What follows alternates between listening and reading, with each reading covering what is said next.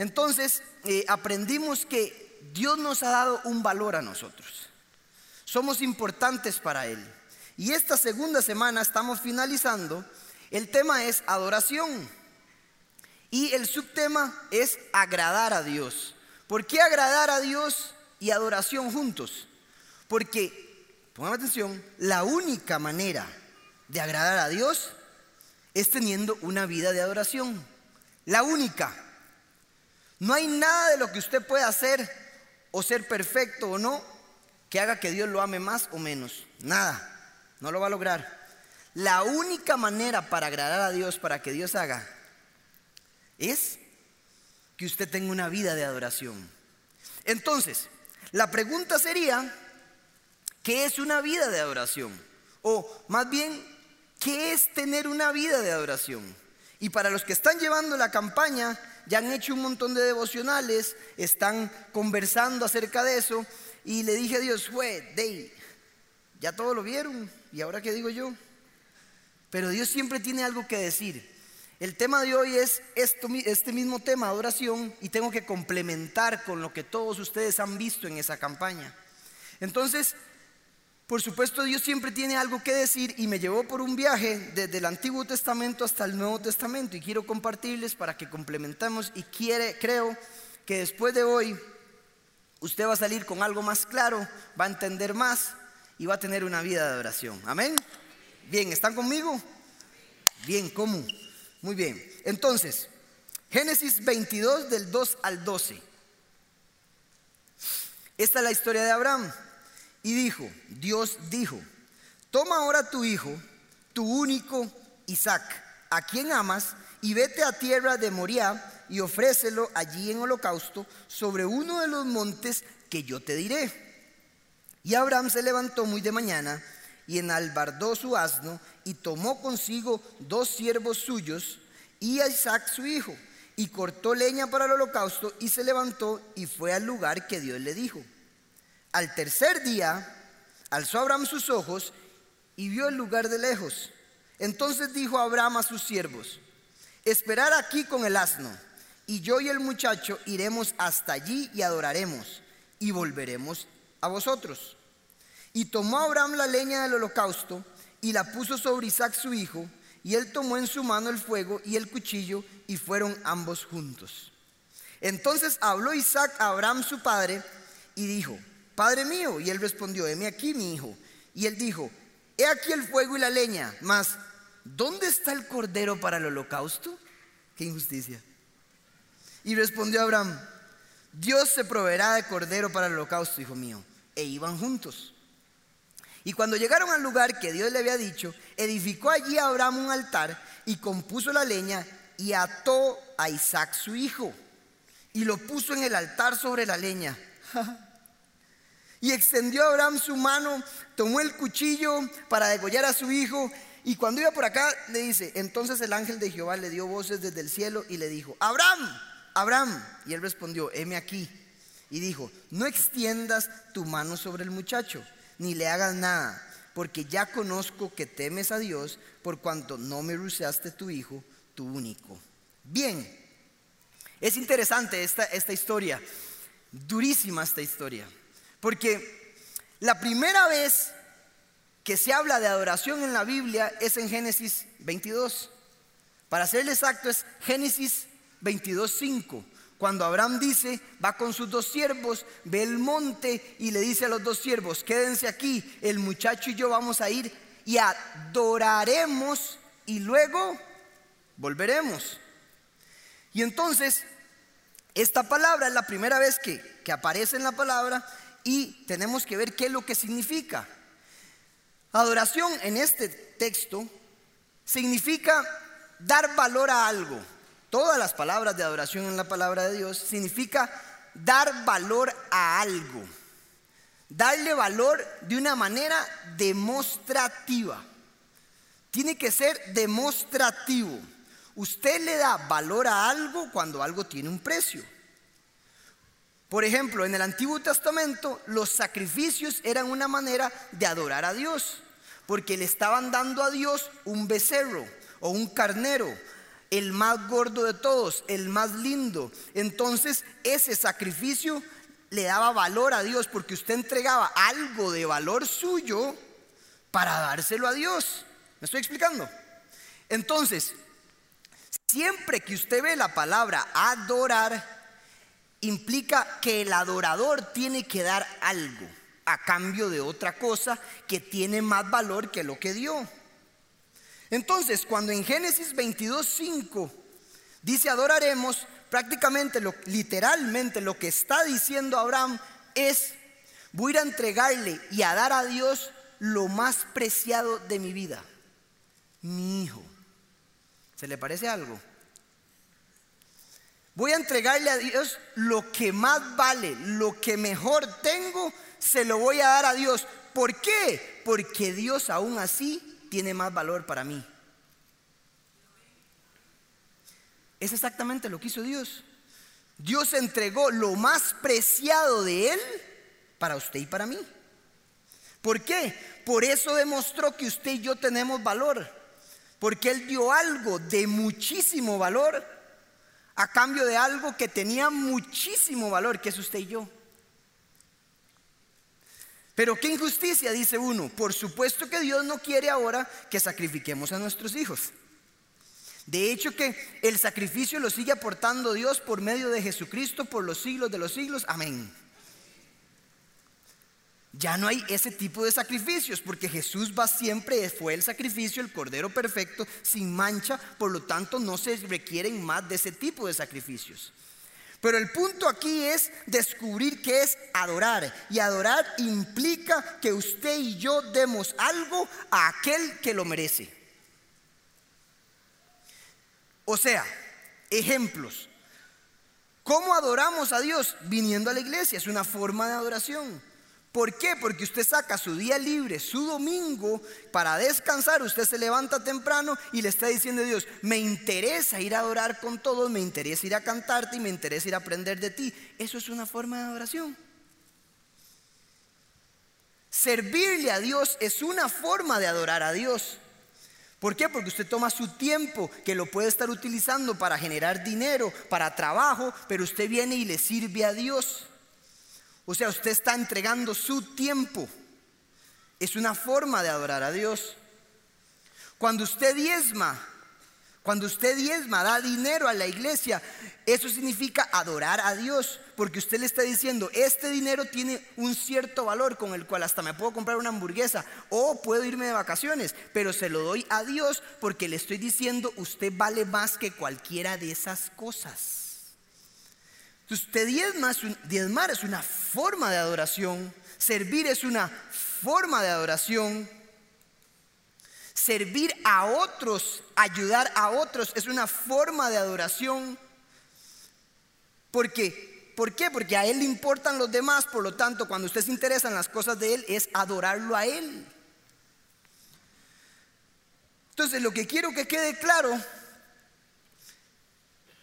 es que para adorar significa sacrificar algo de mí. Siempre va a implicar algo de nosotros. Siempre. No hay manera de adorar sin, que implique algo de nosotros. Lo que pasa, y lo más bonito de todo, es que Jesús llega al Nuevo Testamento y dice, pero hace falta una cosa. Hace falta el ingrediente especial la esencia de la adoración. Por eso el título de esta enseñanza se llama Esencia con agrado a Dios. Hace falta algo y tenemos que descubrir qué es. Si usted de la campaña debería tener el librito y apuntando en las notas, porque esto le está aportando un poco más de lo que dice el texto. Entonces, tenemos que ir a otro lado y nos vamos a ir a Juan capítulo 4. ¿Me van siguiendo? ¿Sí? ¿Les gusta? Ok.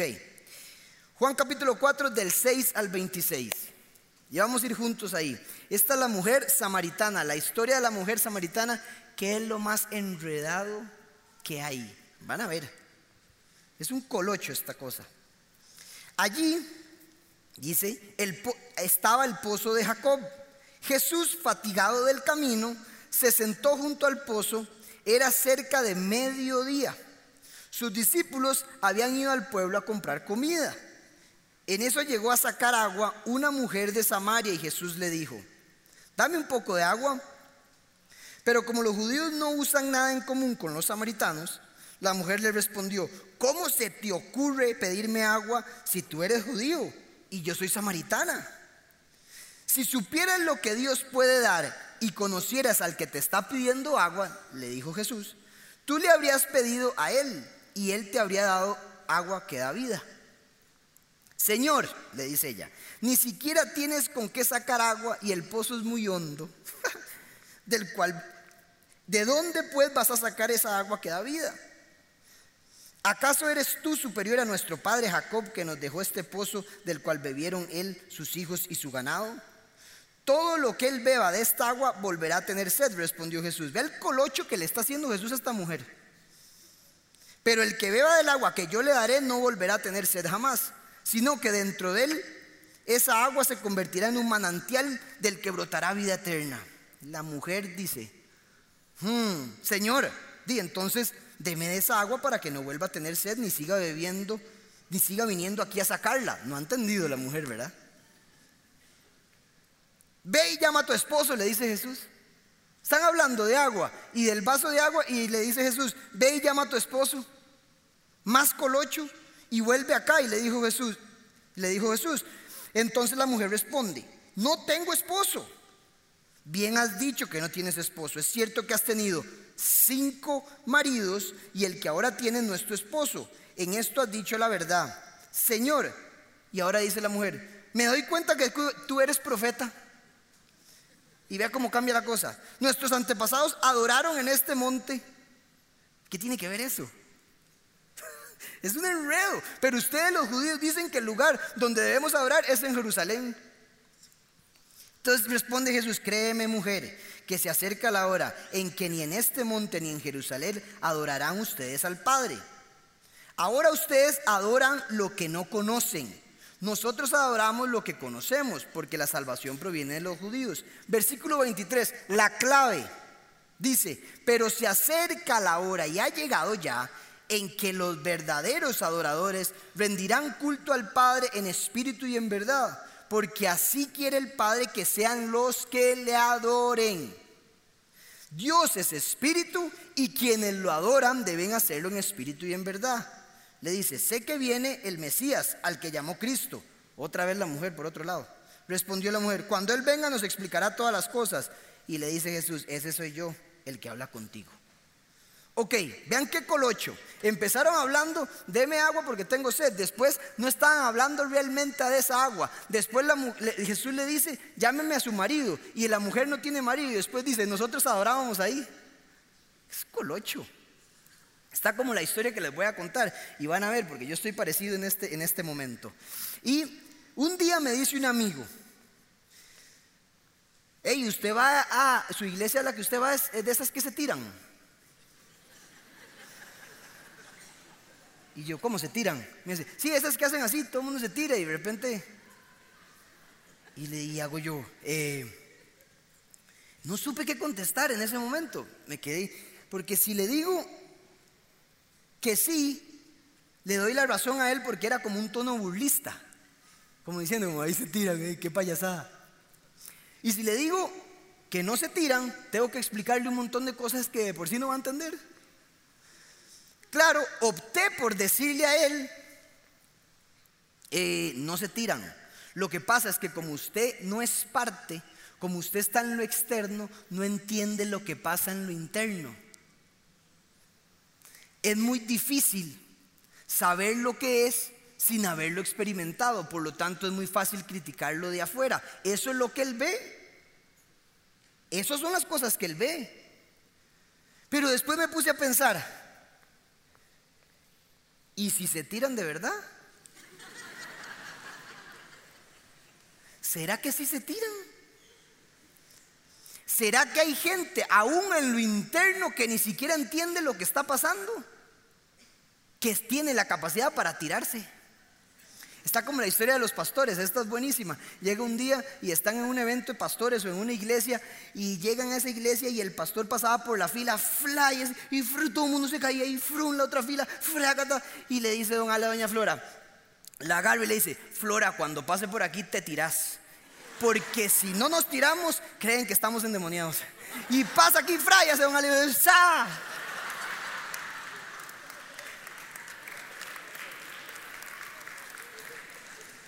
Y me pasó a mí una vez.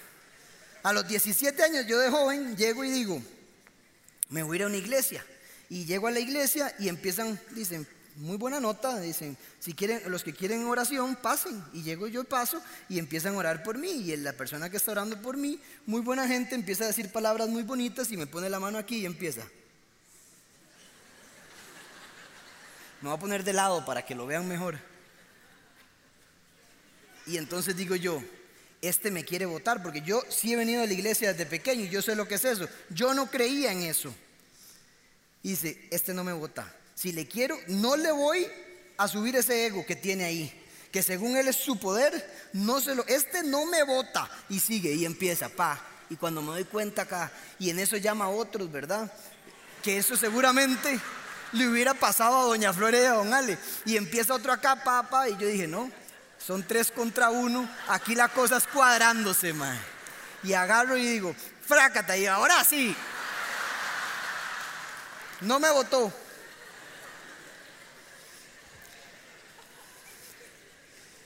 Entonces digo, y cuando veo cosas de los cristianos y donde empujan y tú y, se tiran, me asusto. Pero otro día fui donde un señor a su oficina y le dije, ¿puede orar por mí? Me dice, sí, ¿qué te veo? Y me dice, no, tengo un conflicto con la cosa del cristianismo, voy a orar por vos. Y le digo, pero eso sí, no me empuje. Y me dice, me dice el muy sabio, me dice, aquí no hay nadie a quien impresionar, estamos solo usted y yo. Voy a orar por usted. Es más, me voy a poner atrás suyo. Y yo, gracias. Y cuando me di cuenta, él estaba en su escritorio y quién sabe cuánto tiempo tenía yo ahí tirado. Si existe, si pasa, porque el Espíritu es poder. El problema está cuando no sabemos ni lo que estamos haciendo, cuando somos espectadores, cuando queremos que cosas sucedan cuando no están sucediendo. Porque la adoración implica un ingrediente especial, el espíritu, y no estamos acostumbrados a vivir con el espíritu. Le voy a dar un ejemplo. Usted y yo podemos nacer y morir sin haber involucrado al Espíritu nunca. Usted puede estar casado con una mujer y nunca haber involucrado al Espíritu, que le vaya bien o mal es otra cosa. Usted puede haber trabajado toda su vida sin haber involucrado al Espíritu. Es más, cuando usted lo entrevistan para un trabajo le dicen, ¿y cuál es su experiencia y cuáles son sus títulos? No le preguntan, ¿y su nivel espiritual? Eso no se puede medir.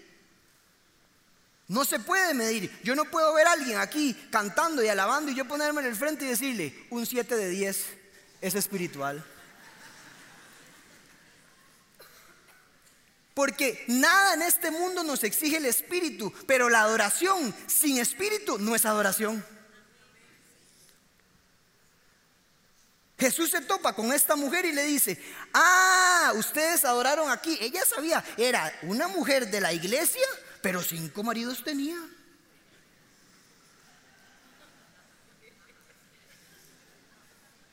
Entonces, si va a la iglesia, ¿por qué no se sacia? Porque hace falta un ingrediente, el espíritu. Y Jesús llega y le dice, hmm, lo que pasa es que ya no importa dónde sea, ahora es en espíritu y en verdad, en el carro, en la casa, en otra iglesia, en esta iglesia. Ando buscando adoradores en espíritu y en verdad. Entonces, si hablábamos en el Viejo Testamento de que tenemos que aportar algo, dar un sacrificio o dar parte de nuestro, de nuestro tiempo, diezmo, lo que sea, ahora también implica que el espíritu esté involucrado, porque entonces no es una actitud correcta si no lo está. Por eso den con alegría, sirvan con alegría. ¿Cuál es, qué es lo que hay en su corazón para servir, para venir acá? ¿Será posible que hay gente que viene a la iglesia y no está adorando? ¿Será posible que hay gente que sirva y no está adorando? ¿Será posible que hay gente que diezma y no está adorando del todo? Porque nos hemos vuelto espectadores. Se nos ha olvidado que la esencia tiene que ser algo genuino, tiene que ser algo verdadero. Y cuando Jesús agarra a esta mujer y le dice, deme un vaso de agua. Y la mujer después empieza a enterar que no se trata de ese tipo de agua, es otro tipo de agua. La mujer toda confundida dice, no, es que yo tengo un agua que es necesaria, que es del Espíritu. Y esa es la única manera en que nos vamos a saciar, esa es la única manera en que usted va a poder seguir yendo a la iglesia y tener lo que necesita y no buscarlo en los cinco maridos que lo ha buscado, sino que lo va a encontrar en mí. ¿Será posible que aún teniendo tiempo venimos aquí y no estamos adorando? Analice su corazón. Analice lo que estamos haciendo. ¿Será posible que hay gente que levanta las manos y solo está cantando porque a cualquier concierto podemos pa, moverla? Esto no es un evento, no se trata del que está aquí, no se trata de la canción que me gusta. ¿Será posible entonces? Esa canción sí me conectó. Pa, no. Se trata de que usted saque lo más profundo de su ser y voy a empezar a adorar de verdad. Tanto tiempo va a dar usted para simplemente venir aquí y ser espectadora. Nos levantamos en la mañana, nos bañamos, nos apuramos, comemos rápido, sacamos el carro o pagamos el bus, o sea, gastamos dinero, venimos hasta acá para simplemente ser un espectador, para simplemente ver el vaso de agua. ¿Por qué observarlo si se lo puede beber? ¿Por qué ser espectador si puede participar? ¿Por qué ver a los demás si usted puede ser el que adora, ¿será posible que hay gente en la iglesia que ni siquiera ha entendido eso? ¿Será posible que hay millones de personas a nivel mundial que se reúnen los domingos o los sábados a adorar a Dios en los servicios de adoración, en cultos de adoración y no están adorando? Porque hay una parte en la palabra donde dice, el Padre anda buscando adoradores. Pero si somos millones de personas, Señor, ¿cómo que anda buscando? Aquí hay 1500 personas, 1400 sentadas. ¿Cómo que andas buscando? Yo busco todo. Yo tengo que buscar todo. Mi amor, ¿a dónde están las llaves? A la par de la cocina, en el mueble que siempre está, donde ayer usted las dejó. Me hace pensar que estoy... ¿A dónde está aquella cosa que estoy buscando? En el closet, en la quinta gaveta, de abajo para arriba, a la derecha. Y llego, la busco y no la encuentro. Y llega ella y está ahí. Yo busco todo, pero el Señor no busca nada. El Señor todo lo sabe, todo lo puede. Pero aún así, ese creador anda buscando, anda buscando algo.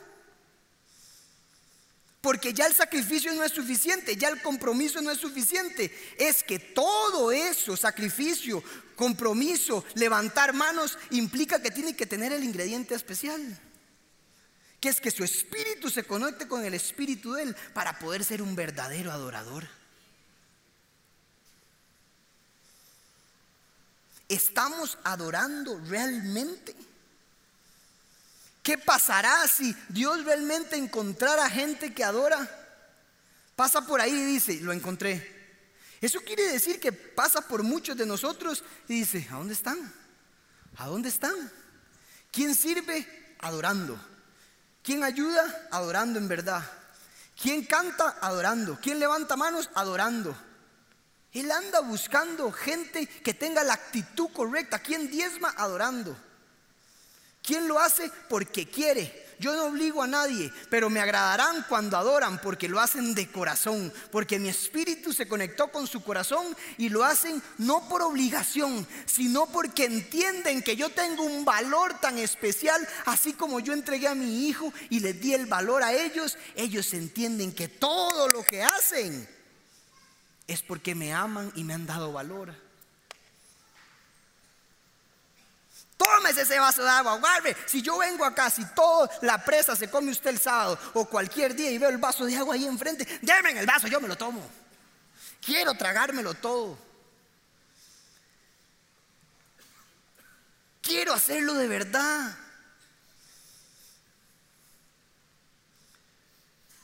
Pónganse a pensar, ¿qué estamos haciendo? Si realmente estamos adorando. Ahora me postré ahí yo y empecé a llorar y según el protocolo, bueno, no es protocolo, según lo que debe ser el predicador antes, no debe cantar porque se le va la voz. Sí, ayer llegué que estaba con una voz que casi... No debe cantar por eso. Debe estar quietecito porque es muy cansado. Porque más media hora, más una hora es hora y media. Porta a eso. Quiero adorar al Señor digo, es más, me postro porque quiero meterme con el Espíritu. Porque si el que va a enseñar aquí a adorar, tiene que primero que adorar ahí. Quiero adorar para que ellos sepan lo que es adorar.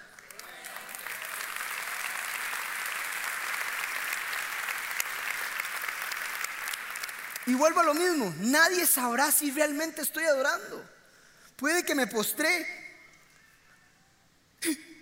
y no estoy adorando.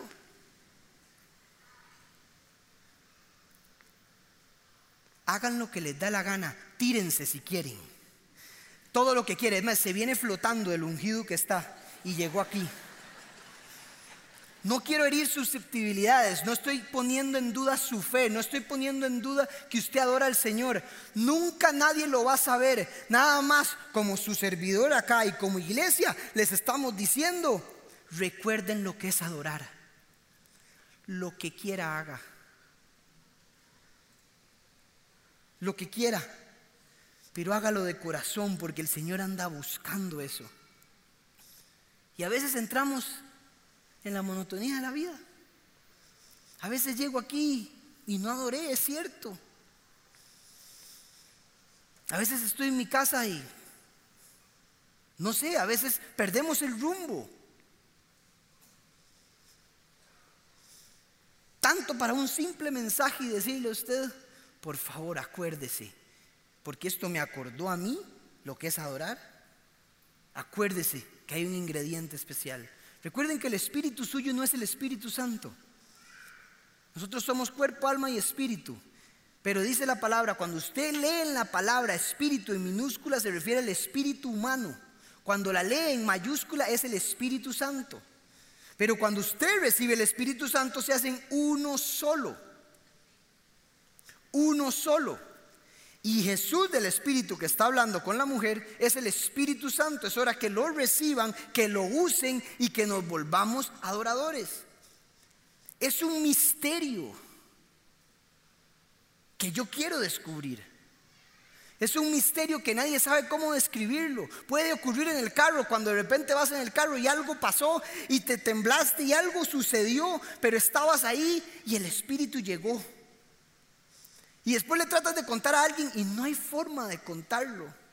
Cuando apareciste en el suelo, uno dice, no sé qué pasó, simplemente pasó. Cuando empecé a llorar, cuando oraron por mí, pero hay algo de verdad, es verdad, es genuino. Algo que está sucediendo porque el Espíritu está orando en nosotros. Y uno no adora a Dios por lo que hizo. Sí, uno puede adorarlo, dar gracias por los zapatos, por la ropa, por el carro que tengo, por mi casa, por todo. Pero uno también adora a Dios cuando no hay zapatos. Y cuando no hay carro y en cualquier situación uno adora a Dios porque Él es Dios. Grábense eso, esto es una clave. No vengo a la iglesia por lo que hizo por mí solo. Vengo a la iglesia porque Él es Dios. Está antes que nosotros. Nos creó. Es el formador. El alfa y omega, el principio de fin, es eterno. Mujer, ya no importa, le dice Jesús. Es en espíritu y en verdad, a donde sea, como sea, como quiera, pero en espíritu, genuinamente, de verdad, tópese con Él y así yo me voy a agradar. Pero aún así Él es tan bueno que nos va a saciar, de verdad. Volviendo a la historia de Abraham, me llama la atención que él tomó un rumbo y agarró a su hijo y empezó a caminar. Y esta, esta historia es una simbología de lo que el padre iba a hacer con su hijo. Lo que Jesús hizo, sacrificó a su hijo. Es más, al tercer día vio el lugar. Ya saben que al tercer día resucitó Jesús. Y cuando Abraham Iba caminando y formó un viaje y de repente estaba en algún lugar. Óiganme, estaba en algún lugar. No había llegado, veía, pero tampoco estaba de donde salió. Estaba en medio. Y muchos de nosotros nos pasa exactamente lo mismo. Muchos de ustedes hacen todo para llegar a un lugar de adoración, pero solo se quedan viendo, ahí nos quedamos. Todo lo que hacen es levantarse, venir aquí para ver a los otros y criticar y a ver qué canción les gustó y qué mensaje dio para ver si me gustó o no me gustó. Muchos de nosotros nos quedamos en medio, tenemos la capacidad para hasta ver lo que los otros están haciendo, para ver que hay otros que están adorando, pero nunca me metí en la adoración. Nunca entré realmente a donde Dios quería que entrara. Me quedé ahí, vi el altar, veo la adoración, veo a los demás. ¿Por qué no involucrarse? Abraham tuvo que dejar lo familiar. Tuvo que dejar el lugar donde estaba. Llevarse a su hijo para adorar. Vas a tener que dejarlo familiar. Escúcheme muy bien. Para adorar vas a tener que incomodarte. Vas a tener que hacer algo distinto para Él. Vas a tener que obligar tus entrañas. Vas a tener que obligar tu cuerpo, tu mente. Y muchos te van a criticar ahí. Por eso a la gente le cuesta venir a la iglesia, porque, ay, mira, esos se tiran, esos... Yo no quiero que me vean así. Me importa si se tiran o no. Usted no es quien para juzgar. Lo único que quiere Dios es que sea de verdad. Déjalo familiar, empieza a involucrarte ahí, empieza a ver.